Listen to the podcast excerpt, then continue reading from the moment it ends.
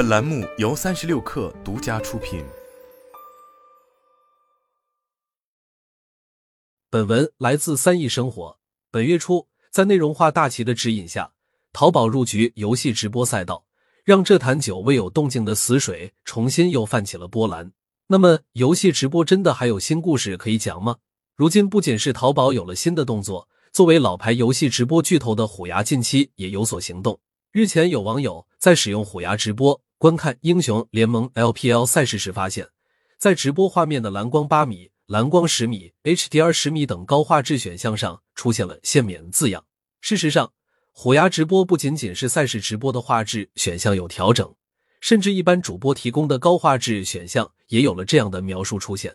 限时免费的出现，也就意味着实现一道收费就将变为现实，以至于有相当多的用户都认为虎牙此举是在探索新的付费模式及画质收费。其实，按照画质付费是一个在视频流媒体领域极为常见的策略。例如，国内市场的 iU 腾就需要购买会员才能解锁一千零八十 P 和四 K 画质，海外的 Netflix。更是将含广告会员、标准会员和高级会员能看到的画质进行了一一区分。花钱购买会员以解锁更清晰的画质，是消费者购买视频网站订阅服务的一个重要驱动力。所以，作为视频流媒体分支的游戏直播平台，尝试这一模式看起来再正常不过了。然而，虎牙的这一番试探却引发了部分网友的警惕，甚至出现了作为一个普通观众，如果收费，我选择不看虎牙。以及收费就卸载这样的言论，用户们反对虎牙按照画质收费，其实并不难理解。这不仅仅是因为从游戏直播诞生以来，就从未有过按照画质水平付费的传统。改变现状，自然会引得利益受损的用户反对。更深层次的原因是，国内市场的整个直播文化其实是建立在打赏的基础上，也就是将传统文化中有人的捧个人场、有钱的捧个钱场给搬到了互联网上。将打赏模式带入直播行业的 YY 创始人李学凌曾这样说过：“打赏是什么？就是我给你钱，我很高兴，我没有觉得自己损失了什么，因为我喜欢你，我才会打赏你。我经常跟美国人谈论打赏的模式，他们是很难理解的。我告诉他们就是 donate 捐赠，他们就明白了。打赏模式的基础上是主播为观众提供情绪价值，而观众为主播打赏，自然是因为喜欢其所生产的内容。”并希望通过这种支持，让主播可以持续产出更好的内容。其实，直播打赏与免费网游的底层逻辑几乎一模一样。直播平台和主播免费提供服务，榜一大哥们一掷千金；免费观众则是作为付费用户的体验而存在。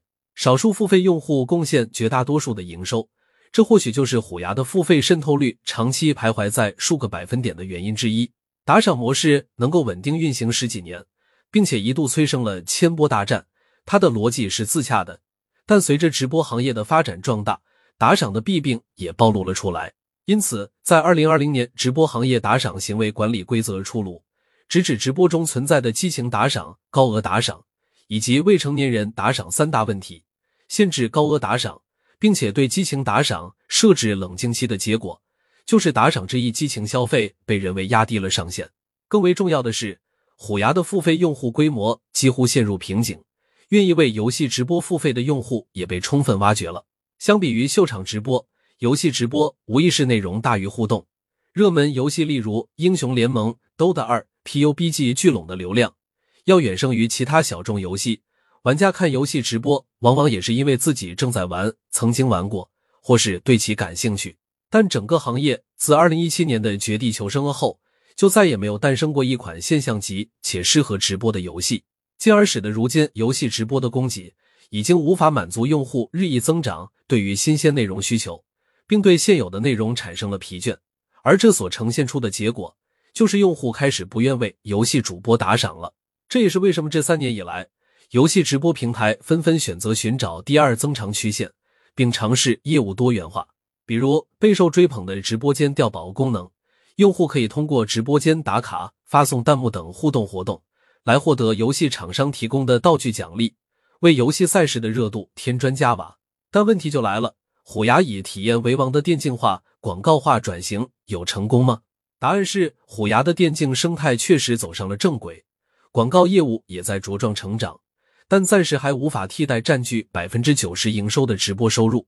根据虎牙方面公布的二零二三年第一季度财报显示，该季度其来自于直播的收入为十八点六亿元，二点七亿美元；来自广告和其他业务的收入为八千九百三十万元，一千三百万美元。这也意味着他们迫切需要一个更稳定的营收来源。按画质付费其实是一个不错的选项。它对标的是按照时间付费的网游，突出的就是一视同仁，想要体验的用户就要付费。魔兽世界、梦幻西游的长盛不衰就已经证明，只要内容足够优秀，其实用户是乐意付费的。这样一来，虎牙要面对的问题就是用户是否愿意为更好的画质付费。或者说高画质是一个有竞争力的选项吗？且不提视频网站的会员，其实虎牙过去就曾用高画质来作为吸引用户的卖点。比如此前在二零一八年，虎牙就提供了英雄联盟洲际赛的独播八米蓝光，用更高画质的体验赚到了一大波眼球。在相当长的一段时间里，虎牙在游戏直播赛道保持领先的一个重要因素，就是其直播画面是一众平台里最清晰的。不过，画质尽管确实是直播平台的竞争力，可一旦牵涉到付费，用户同样也极为敏感。要知道，目前的游戏直播平台可不止虎牙一家，一旦开启按画质付费，部分用户流失到其他平台是必然。这一点想必虎牙方面也心知肚明，但他们还是做了第一个吃螃蟹的人。这也就意味着虎牙选择了放弃用户规模，转而追求更为实际的收入。随着当初腾讯试图将虎牙和斗鱼合并失败后，虎牙更多考虑的或许是如何更好的活下去，而不是去争游戏直播一哥这个名号。